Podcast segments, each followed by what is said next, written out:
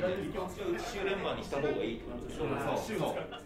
以上でスタートします。よろしくお願いします。スポーツ新聞、産経スポーツがお届け。サンスポ音声局喋る新聞。記者やカメラマンなど、新聞の中の人が曜日ごとのテーマに沿って喋るこの番組。今回はいよいよ来月に開業が迫った日本ハムの新しいホームグラウンド、エスコンフィールド北海道、そしてその球場を含む周辺エリア、北海道ボールパーク F ビレッジをピックアップ。私、産経スポーツ編集局運動部、プロ野球担当の柳井桃子が、取材で一足先に現地を見学してまいりましたので、記事では書き切ることができなかった新球場、そして新施設の魅力をお届けします。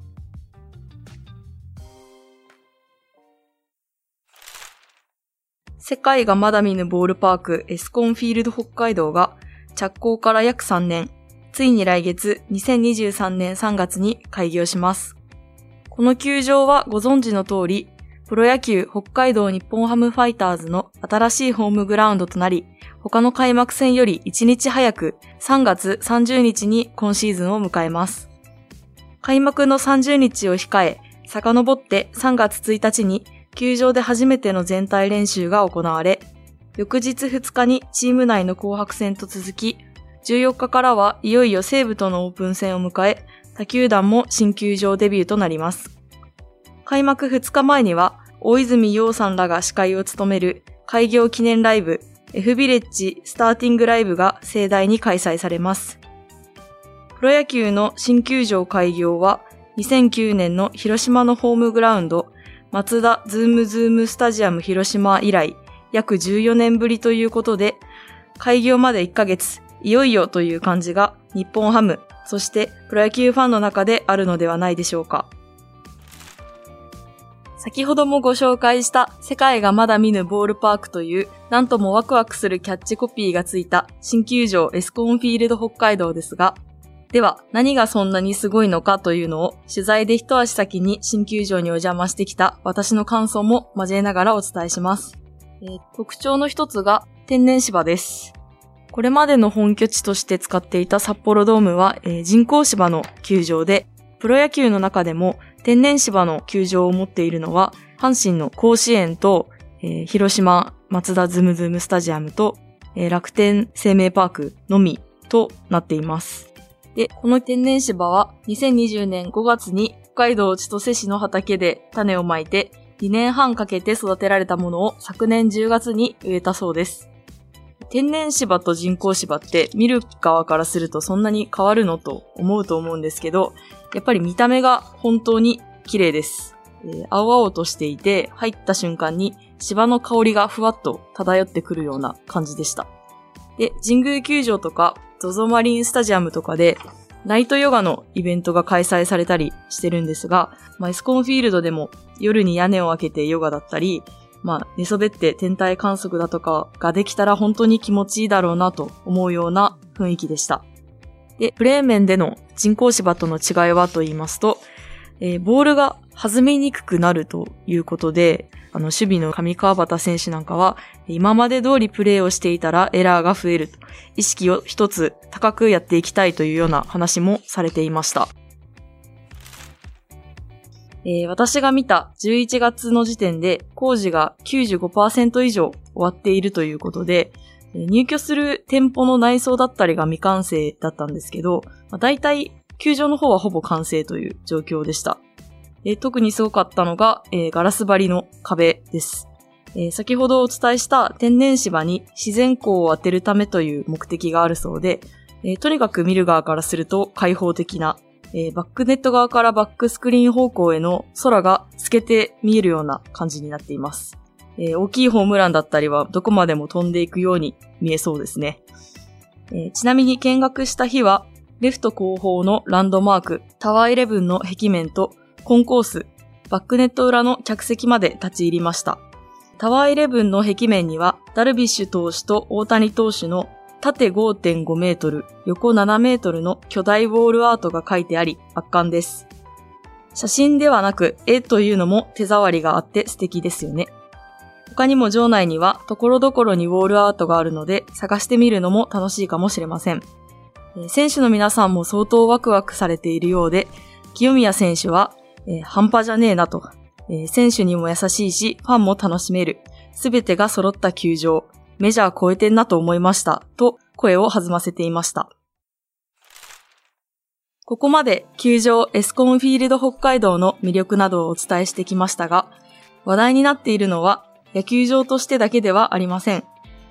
実はこの球場には世界初のサウナで試合を生で観戦可能な温浴施設や試合を窓や屋上から観戦できるホテルが隣接されています。サウナ室は窓を極力大きく取って試合をワイドに生観戦できる工夫がされています。えー整いテラスシートという名前で24席用意されています。えー温浴施設は水着で入ることができるので男女一緒に楽しむことができるそうです。先日企画でこのサウナ室のプロデュースを手掛けたサウナ界のパイオニア、整え親方さんに取材をさせていただいたんですが、このサウナは試合をやっている日はもちろん、試合がない日もいいですよとのことでして、えー要するにあの、スペインのコルシアムだとか、決闘が行われてない時もそういった競技場の何かこう荘厳な神聖なもの、そんな感じで、えー誰もいない静寂のグラウンドを見つめながらサウナに入るというのがすごく神々しかったとおっしゃっていました。また、サウナ好きの方はご存知かと思いますが、熱したサウナストーンに水分をかけて蒸気を発生させるロウリュもこのサウナでできるそうで、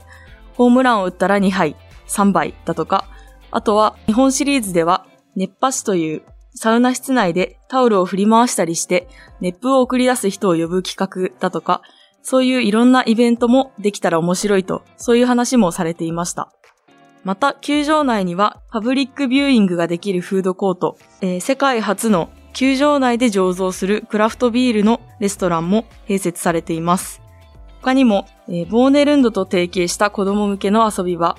愛犬と一緒に観戦できるドッグラン、えーこのドッグランには開幕投手の加藤隆之投手も愛犬のポンちゃんを招待したいと言っていました。その他、球場の隣には、地上8メートルの高さの本格空中アスレチック、スカイアドベンチャーやジップライン、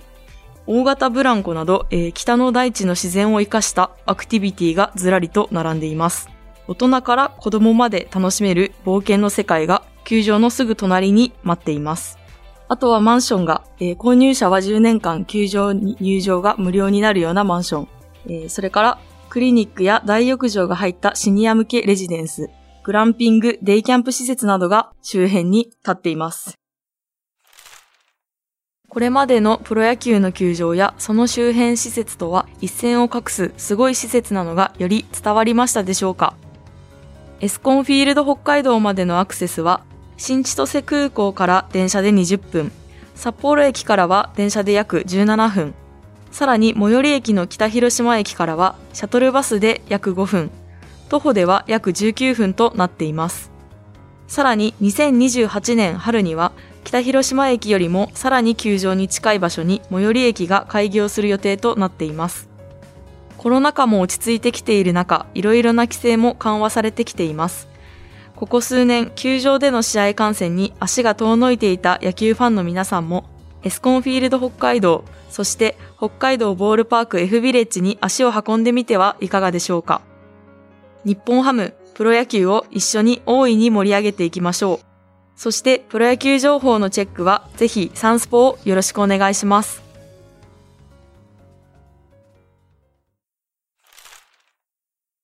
今回お届けした内容の関連記事は、産経電子版産経スポーツ、または概要欄のサンスポウェブへのリンクからお読みいただけます。